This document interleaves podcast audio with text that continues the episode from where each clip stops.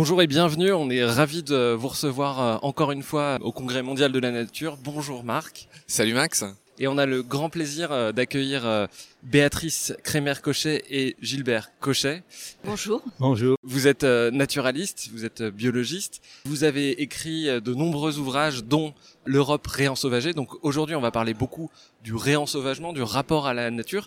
Est-ce que en deux mots, vous pouvez raconter votre parcours, nous dire comment vous êtes amené à travailler sur ces questions-là? Quand on est naturaliste, on peut l'être après une observation, un grand moment, etc. Et puis on peut naître naturaliste, en quelque sorte. Et je pense que c'est mon cas. Parce que aussi loin que je m'en souvienne, je me suis toujours intéressé à la petite bête, au petit triton, à l'insecte, etc.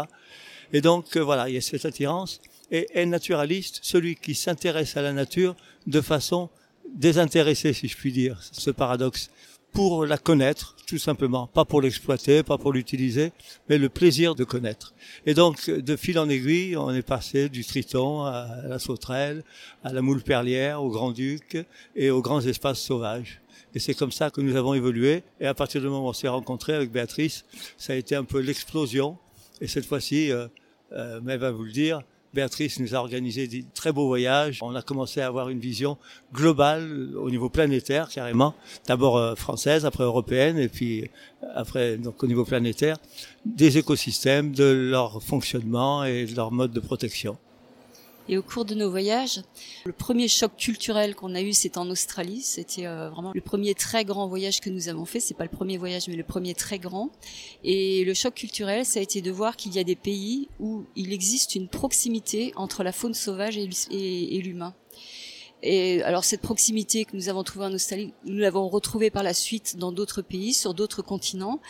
Et à chaque fois qu'on revenait en France, je, je, regardais notre beau pays parce que au niveau écosystème, c'est un très très beau pays. Il est extrêmement varié. On a beaucoup de chance parce qu'on a l'influence méditerranéenne et ici à Marseille, on s'en rend bien compte. On a l'influence atlantique qui est un petit peu plus douce, un petit peu plus fraîche. On a tous les étages depuis le niveau de la mer jusqu'au plus haut sommet d'Europe avec le massif du Mont Blanc, enfin de l'Europe. Euh, au sens politique. Et, euh, et puis on a même une influence continentale sur la partie est, donc l'Alsace. Et toutes ces influences très variées vous font également des écosystèmes extrêmement riches, extrêmement variés, associés à, une, à un héritage géologique très riche également.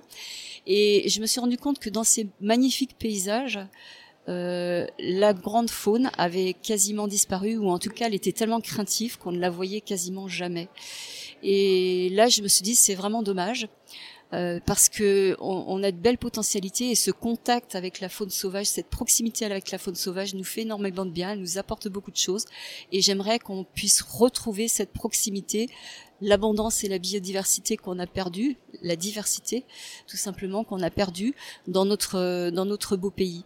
Et donc de là nous est venue euh, l'idée de, de parler de notre expérience, de montrer que ce que nous recherchons en France, c'est possible parce que ça existe déjà dans d'autres pays. C'est Gilbert qui l'a coécrit avec Stéphane Durand de ce qui est possible en France. Dans ce livre sur l'Europe, on montre ce qui a déjà été fait de positif dans les pays européens. Et il y a un troisième euh, tome qui se profile, bien sûr, vous l'avez compris, c'est une expérience plus mondiale et qui donc pourrait aussi en retour s'appliquer à la France et notamment dans les dom-toms. D'accord. Alors moi je voulais vous donner quelques petites informations pour vous resituer à ceux qui vous connaîtraient éventuellement pas jusqu'à aujourd'hui. Euh, vous êtes tous les deux profs euh, de sciences de la vie et de la terre à l'université. Gilbert est agrégé, je ne sais pas si euh, moi aussi. Béatrice aussi, évidemment, pas de jaloux. La même année. Naturaliste et photographe, euh, vous êtes un peu partout. Vous êtes au conseil d'administration de l'ASPAS. C'est rigolo parce qu'on en interviewait Madeleine Rubin hier. Notre chère directrice. On a parlé de vous.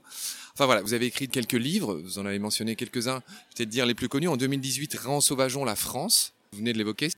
Avant, il y a eu Fleuves et rivières sauvages au fil des réserves naturelles de France. Voilà. Euh, vous avez commis pas mal de, de livres, hein, je, je, j'en mentionne que quelques-uns. 2006, euh, Le Grand-Duc d'Europe, une passion mmh. pour euh, notre ami le Grand-Duc. Tout à fait. Après cette petite présentation, la question liminaire que moi j'avais envie de vous poser euh, avant qu'on entre dans le vif du sujet, c'est poser la définition d'un naturaliste. C'est un mot qui est intéressant, enfin qui a une longue histoire. Mhm. Pour vous, c'est quoi être naturaliste? Euh, C'est vrai que dans le mot naturaliste, il y a le mot nature et qui a eu une signification qui a varié un petit peu. Aujourd'hui, c'est vrai qu'on parle plus de biologiste que naturaliste. Mais en fait, le sujet d'étude reste la nature. Et donc, est naturaliste celui qui s'intéresse à la nature d'une façon euh, objective, impartiale, un peu scientifique, mais avec une passion quand même. Et ça, c'est important. Parce que il faut bien séparer le naturaliste qui est dans la nature, qui va compter combien il y a d'individus, etc. Et puis euh, celui qui est dans la ruralité, par exemple, qui n'est pas nécessairement naturaliste, qui connaît très bien son sujet. Euh, le monde paysan euh, a vécu dans son milieu de façon quasi harmonieuse pendant très très longtemps. Mais il n'allait pas jusqu'à déterminer chaque espèce de sauterelle en faisant des dissections très précises. Donc voilà, le monde des naturalistes, c'est ça. Et le monde naturaliste, ça nous renvoie aussi au grand voyage, au grand voyage naturaliste. Chaque fois que Darwin, Cook, Steller, euh, La Pérouse, etc., chaque fois qu'ils partaient dans leur bateau, il y avait le ou les naturalistes, un botaniste, etc. Et donc, euh, ce souci de la connaissance de la planète, on pourrait se dire, bah ça y est, le travail est fait, mais pas du tout. Il y a encore, on connaît à peu près 1,7 million d'espèces. On estime qu'il y en a peut-être 5, entre 5 et 10 millions. Donc il y a de quoi découvrir en nombre d'espèces. Il y a de quoi découvrir en termes de, de, densité, de diversité. Voilà, il y a des tas de notions qui sont à découvrir. Tout le travail mérite d'être conduit. Et derrière tout ça, je pense quand même que derrière tout ça, le naturaliste est tôt ou tard un protectionniste. Justement, vous avez commis des livres, comme a dit euh, Marc tout à l'heure, euh, notamment sur le réensauvagement, le réensauvagement de la France, le réensauvagement du monde, de l'Europe et bientôt celui du monde. Pour qu'on comprenne bien, qu'est-ce que le réensauvagement? D'abord, réensauvagement, c'est la traduction littérale du terme anglais rewilding, puisqu'en fait le, concept est né euh, en Amérique du Nord.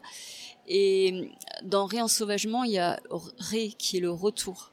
C'est-à-dire qu'on va protéger un milieu, de manière à permettre le retour de certaines fonctionnalités qui ont disparu, par exemple en permettant le retour de certaines espèces d'animaux, alors retour qui va être euh, spontané, ou éventuellement on va donner un petit coup de pouce par le biais de réintroduction. Alors le réensauvagement, c'est aussi, euh, comme je disais, redonner des fonctionnalités. Dans le cas d'une rivière, par exemple, il peut y avoir un réensauvagement actif dans le sens où on va effacer certaines constructions humaines, des barrages, des obstacles, des seuils qui empêchent le fonctionnement correct de la rivière et qui vont donc euh, permettre le retour de cette fonctionnalité notamment le retour des poissons migrateurs et le transit des sédiments. Je vais vous poser une question d'urbain. Tous les mammifères, tous les oiseaux, tous les animaux ont une fonction dans l'écosystème? Ils sont tous reliés entre eux. Et quand vous supprimez une espèce, vous supprimez pas simplement cette espèce, vous supprimez aussi toutes les interactions qu'elle va avoir avec d'autres espèces, et donc vous impactez également tout un ensemble d'autres espèces. Pour euh, progresser dans, dans cet épisode, j'aurais voulu que vous nous rappeliez quelle est votre philosophie. On entend souvent parler de la philosophie des cochets.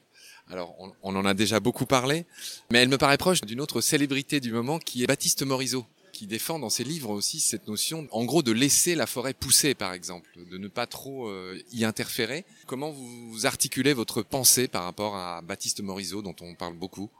Alors, Baptiste Morisot, il nous a fait le plaisir d'une grande préface.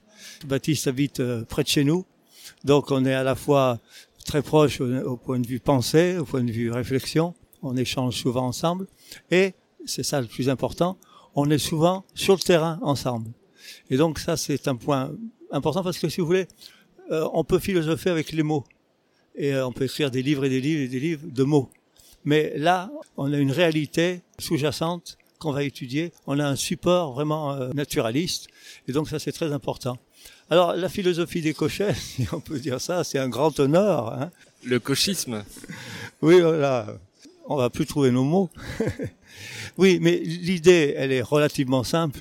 C'est que il y avait une nature qui s'était installée, qui a été en grande partie détruite par l'action de l'homme, une approche un peu hégémonique hein, de, de, notre espèce, qui fait que aujourd'hui, on voit qu'avec la déprise agricole, l'homme par endroits se retire.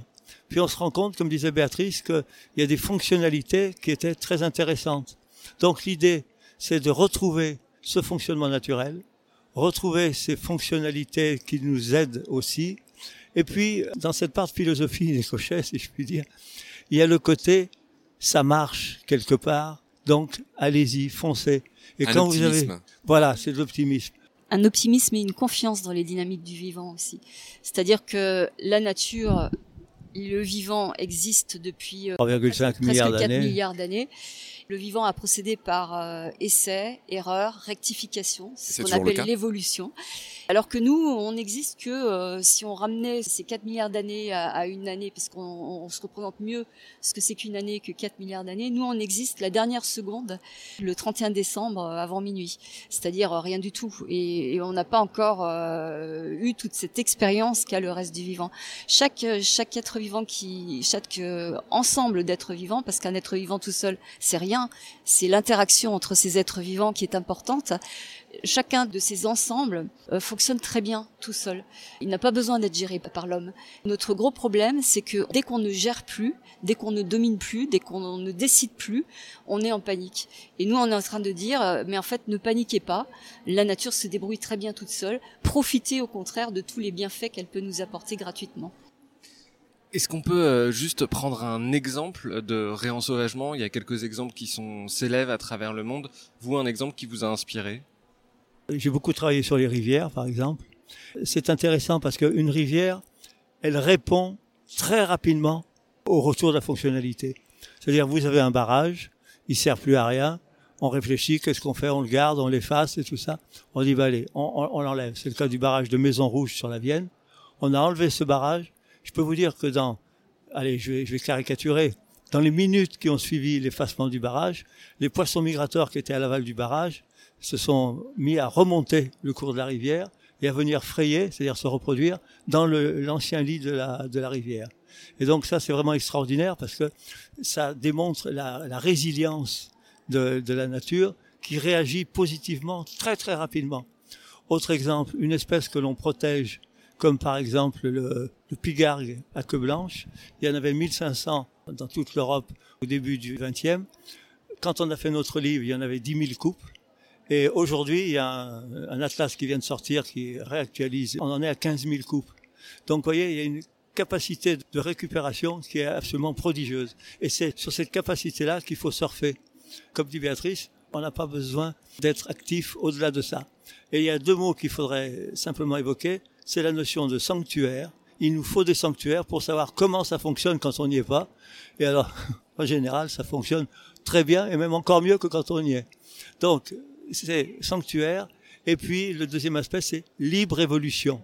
La nature, il faut qu'elle puisse évoluer librement. S'il y a le grand chef qui est là en permanence, le grand chef régulateur, bon, ben, il fera ce que le grand chef lui dira mais ce sera limité. Tandis que si on lui laisse toutes les possibilités, alors là, c'est l'explosion de vie, c'est l'explosion de la fonctionnalité. Et on n'a que des surprises et que des bonnes surprises. Je rajouterais un, un, troisième aspect qui est très important aussi, c'est que ces sanctuaires, ils doivent être reliés par des corridors. C'est-à-dire que si un sanctuaire est isolé, il va y avoir à un moment donné ce qu'on appelle un cul-de-sac génétique et trop de consanguinité et donc une extinction de certaines espèces. Et c'est par exemple ce qui a expliqué le premier échec de la réintroduction du lynx en Italie. Il n'y avait pas de possibilité de corridor suffisante. Le lynx est une espèce qui se déplace relativement peu. Et donc, euh, il y a eu une consanguinité telle que ces lynx sont morts. Donc, ces corridors, c'est quelque chose d'extrêmement important. Ainsi s'achève le premier épisode qui était consacré aux grandes notions, à la fameuse cochet philosophie, le cochisme comme tu as dit Max. On se retrouve très vite pour la suite. Merci de nous avoir suivis. Salut, à bientôt.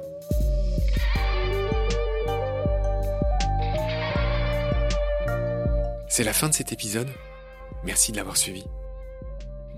Baleine sous gravillon a la chance d'avoir un premier partenaire, Derven, une entreprise de génie écologique qui partage nos valeurs celle du respect du vivant. Mais pour continuer, nous avons aussi besoin de votre soutien,